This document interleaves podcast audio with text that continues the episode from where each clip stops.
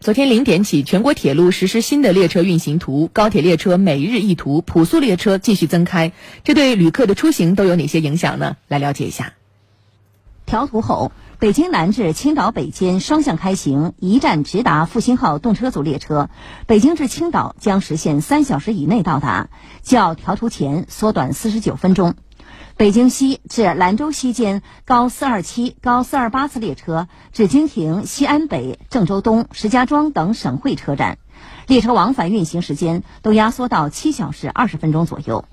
首次开行兰州至成都间动车组列车，运行时间比普速列车缩短五个小时。增开沈阳至佳木斯、大连至齐齐哈尔动车组列车各一对。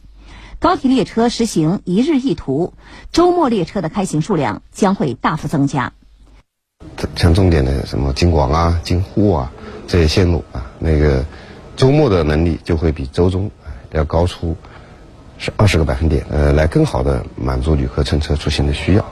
在优化高铁运行方案的同时，全国铁路开行普速列车一千二百零三对，较调图前增加二十九点五对。经停雄安新区白洋淀站的列车由三十九对增加到五十二对，继续开行八十一对公益性慢火车，满足旅客多样化的需求。